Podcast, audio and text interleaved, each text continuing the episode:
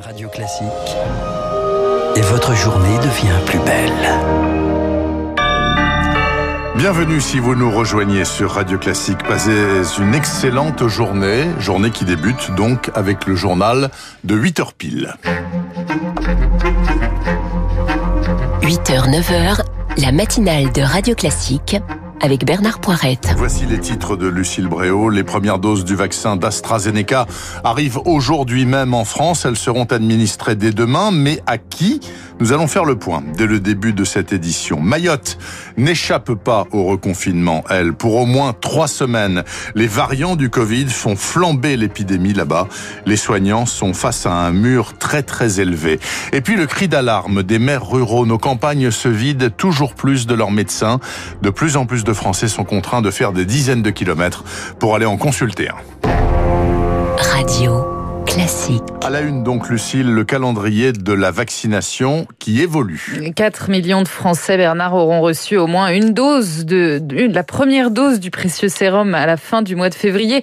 Nouvel objectif fixé par Jean Castex hier soir, c'est un million et demi de plus que prévu. On le doit à l'arrivée du vaccin d'AstraZeneca dont les premières doses seront livrées dès aujourd'hui. Il commencera à être administré demain, mais pas aux plus de 65 ans. Alors à qui est-il destiné? On fait le point avec Rémi Pfister. Priorité d'abord aux professionnels de santé, quel que soit leur âge, mais en principe, les plus de 50 ans ont déjà reçu l'injection de Pfizer ou de Moderna. Pour vacciner, on a besoin de bras et avec ces nouveaux variants plus contagieux, le gouvernement souhaite protéger l'ensemble du tissu médico-social. Autre cible, les 50-65 ans présentant des facteurs de risque comme le diabète ou des maladies graves. Puis les doses seront enfin proposées à tous les 50-65 ans qui le souhaitent. Grande nouveauté dans cette campagne, vous pourrez vous faire vacciner en pharmacie ou directement chez votre médecin traitant.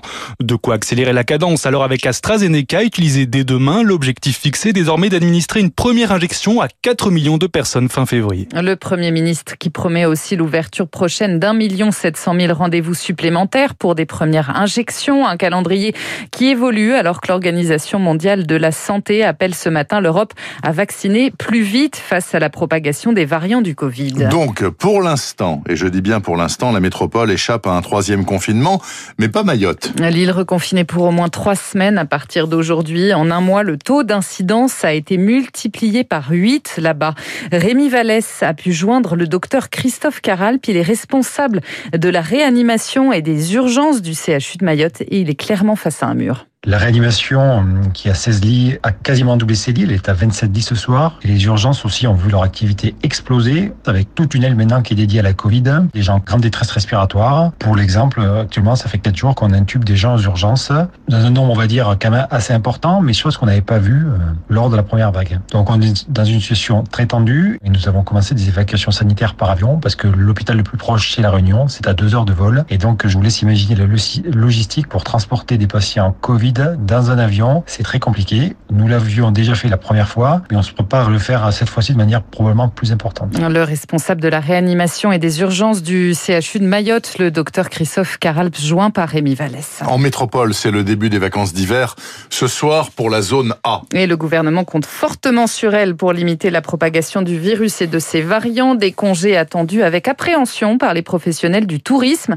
Entre un couvre-feu à 18h et des réservations en chute libre, ils s'attendent à des vacances moroses, Thomas Giraudot.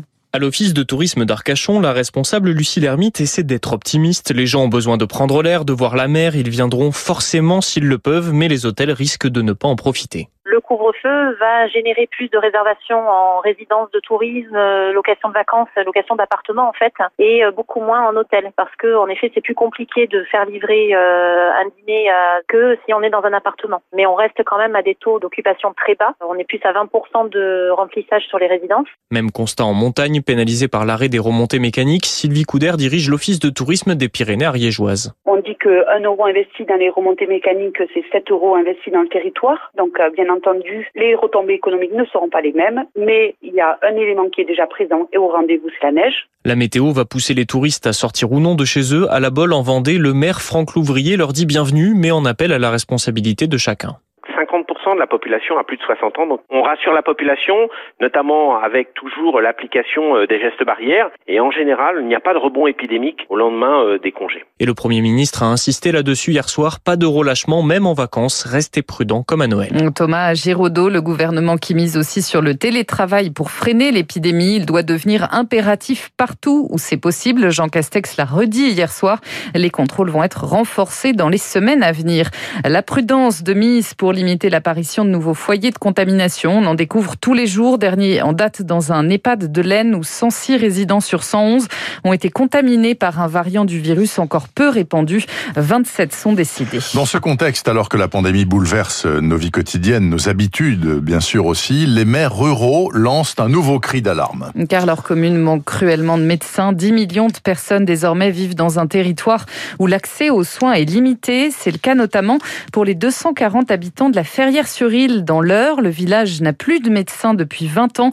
Pour son maire, Marc Garot, la situation devient ingérable. Les personnes âgées doivent faire des kilomètres parfois pour consulter. Il l'a dit à Camille Schmitt. C'est des gens qui n'ont plus la capacité de se déplacer. Donc c'est les enfants ou c'est la voisine qui viennent les récupérer pour les emmener chez le médecin. Et on se retrouve avec des gens qui se soignent de moins en moins ou c'est les infirmières chez nous qui prennent un petit peu le relais entre le médecin et le patient et la pharmacie et qui gèrent plus ou moins tout ça, quoi. C'est le royaume de la débrouille. Le peu de médecins qui restent se retrouvent surchargés de travail avec des rendez-vous sur 15 jours, 3 semaines. Bah, quand on arrive entre 70 et 80 ans, bah, bien souvent, 3 semaines. C'est le délai de trop, quoi. Des propos recueillis par Camille Schmitt. En bref, Jean Castex lui est attendu dans le Lot-et-Garonne cet après-midi à Marmande, précisément au chevet des sinistrés des crues.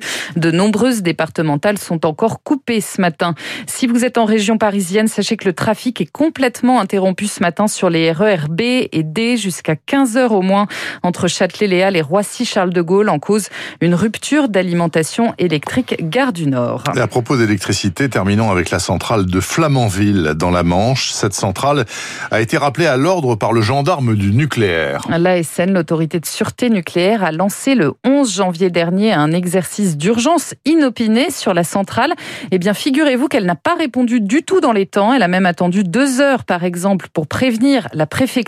Très inquiétant pour le physicien critique du nucléaire, Bernard Laponche. J'ai devant mes yeux la lettre de l'ASN au directeur de la centrale de Flamanville. Je vous demande de veiller à la bonne appropriation par les équipes des outils prévus en situation de crise ainsi qu'au bon fonctionnement de ces outils. C'est extraordinaire. Je vous demande de rappeler à vos agents d'astreinte leurs obligations. Euh, incroyable. Et donc c'est très inquiétant parce que il peut y avoir, non pas forcément tout de suite un accident très grave, mais un démarrage d'accident. Et, et si l'équipe qui est de garde n'est pas capable de réagir, à ce moment-là, vous avez un accident grave. Des propos recueillis par Baptiste Gabory. Et puis fin du suspense sur les droits de la, les droits TV de la Ligue 1. C'est finalement Canal Plus qui rafle la mise. La chaîne cryptée va diffuser tous les matchs jusqu'à la fin de la saison, à commencer évidemment par le Classico Marseille-PSG dimanche, ainsi que les matchs de la Ligue 2. Et cette affaire-là, on en parlera notamment euh, avec les esprits libres tout à l'heure, après la revue de presse de David Abiker.